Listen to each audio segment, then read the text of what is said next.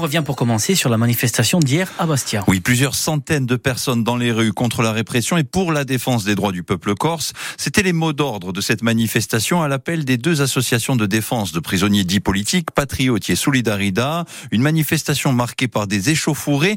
Le choix de la date du 2 mars était symbolique, deux ans jour pour jour après l'agression mortelle d'Ivan Colonne à la prison d'Arles. Le reportage de Christophe Giuigeli. 650 manifestants selon la police. Le millier est dépassé pour les organisateurs. Jean-Philippe Antolini, porte-parole du collectif d'anciens prisonniers politiques, Patriote, se dit satisfait. Quand les gens descendent dans la rue pour euh, dire qu'ils ne sont pas contents, c'est toujours une réussite. Et il y avait des milliers de personnes euh, dans la rue aujourd'hui.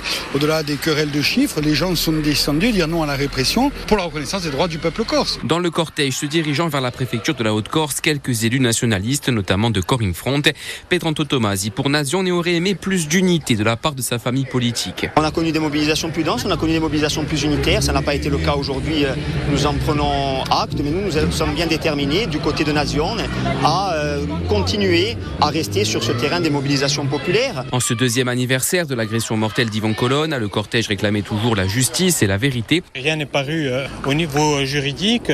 donc oui, on s'inquiète aujourd'hui de, de, ce que peut faire l'État, ce que peut cacher l'État. Des échauffourées ont éclaté à la fin de la manifestation. Une dizaine de manifestants cagoulés s'en sont pris au CRS déployé dans le quartier de la préfecture.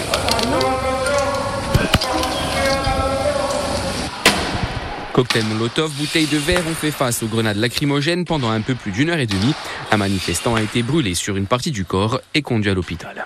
Et deux ans après, euh, vous l'avez entendu dans ce reportage, des interrogations persistent autour de l'agression mortelle d'Ivan Colonne, a survenu le 2 mars à la maison centrale d'Arles, alors qu'il purgeait une peine de réclusion criminelle à perpétuité pour l'assassinat du préfet Claude Erignac en 1998. Si l'enquête parlementaire s'est achevée en mai dernier en pointant de graves dysfonctionnements de l'administration pénitentiaire, l'enquête judiciaire, elle, est toujours en cours. Deux ans après, euh, l'avocat du fils d'Ivan Colonne s'interroge encore sur l'intentionnalité du geste de Franck Elonga Abid, co-détenu djihadiste, des faits et des événements qui ont précédé son acte. On l'écoute au micro d'Alexandre Antonini. Il est difficile de donner le détail des résultats des investigations tout en respectant le secret de l'instruction. De très nombreuses personnes qui ont été auditionnées, essentiellement les fonctionnaires d'administration pénitentiaire d'une part et les détenus d'autre part. Le but de ces investigations, le but de l'instruction, c'est d'essayer de déterminer si l'assassin euh, agit seul hein, ou si euh, son acte s'inscrit dans le cadre d'une concertation, voire d'une instigation. D'une supposer qu'il ait agi seul est-ce qu'il a agi de façon irréfléchie, comme il l'a dit dans un premier temps, ou est-ce qu'en réalité, euh, il a mûri euh, son projet euh, une série de dysfonctionnements qui est incroyable, ahurissantes, qui ont d'ailleurs été déjà mis en lumière par l'enquête parlementaire, dysfonctionnement de la vidéo, dysfonctionnement de la surveillance le jour J. Il y a évidemment le statut d'auxiliaire, c'est-à-dire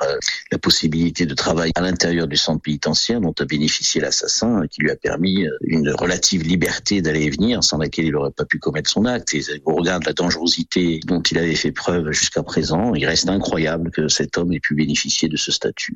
Et puis la date euh, d'un procès n'est pas encore fixée.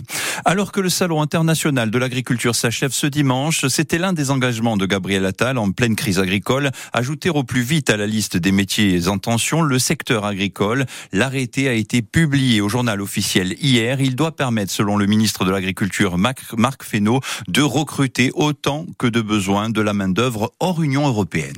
Puis à présent du football, Roland, la victoire du Sporting Club de Bastia hier soir face à Grenoble. Oui, grâce à un but de Dylan Tavares inscrit à la 36e minute de jeu. Les Bastiens ont arraché devant leur public à y a un succès extrêmement important dans la course au maintien. Un succès qui permet au SCB de se donner de l'air et de se hisser au 14e rang avec euh, deux longueurs d'avance sur la zone rouge.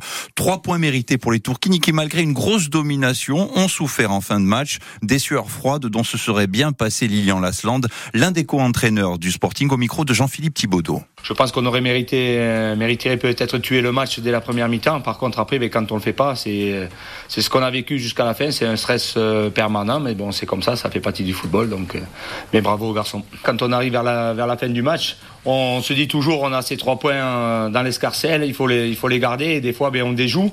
Au lieu de, continuer peut-être à monter sur eux, qui les a gênés pendant tout le match, on recule et c'est un réflexe normal, mais qui des fois met, l'équipe en, difficulté. C'est ce qu'on a vu, c'est pour ça qu'ils se sont créés cette action que Johnny a sorti. Mais par rapport à cela, je pense que voilà, il faut pas tout demander non plus. On est un peu en phase de reconstruction et par rapport à cela, je pense que le, mental, le mental des garçons commence à, à prendre et on voit qu'ils se battent les uns pour les autres et c'est ce qu'il faut dans ces situations-là aussi.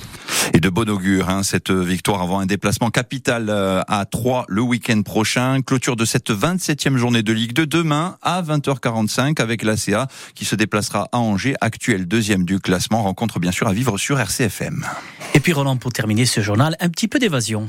Oui, les vacances battent leur plein, Jean-Marc. Au cours de, des derniers jours, beaucoup de Corses ont fait leur valise pour aller eh bien vers plusieurs destinations. Certains s'envolent loin des tracas de l'hiver et de sa grisaille, comme aujourd'hui. D'autres misent sur la traditionnelle destination des vacances d'hiver, les stations de ski. Une tendance que confirme Jean-Baptiste Martini, directeur marketing et commercial de la compagnie Air Corsica. On a une offre de sièges sur ces deux semaines qui avoisine les 110 000 sièges, donc c'est très important un nombre de passagers également au rendez-vous puisqu'on est à plus de 80% de remplissage sur la période. Aujourd'hui, ce qu'on observe vraiment, c'est que notre offre elle répond vraiment à une demande euh, purement station de ski. On le voit bien.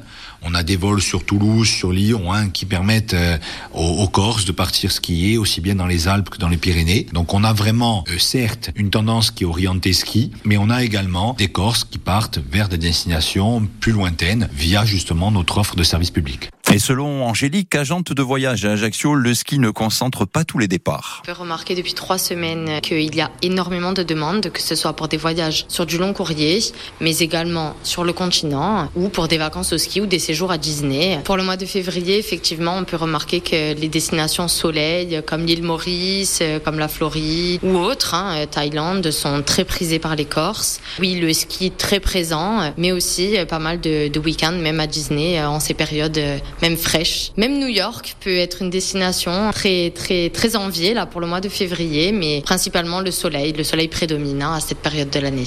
Et le jour de la reprise pour les chanceux et les chanceuses, ne l'oubliez pas, hein, il s'approche, c'est le 11 mars.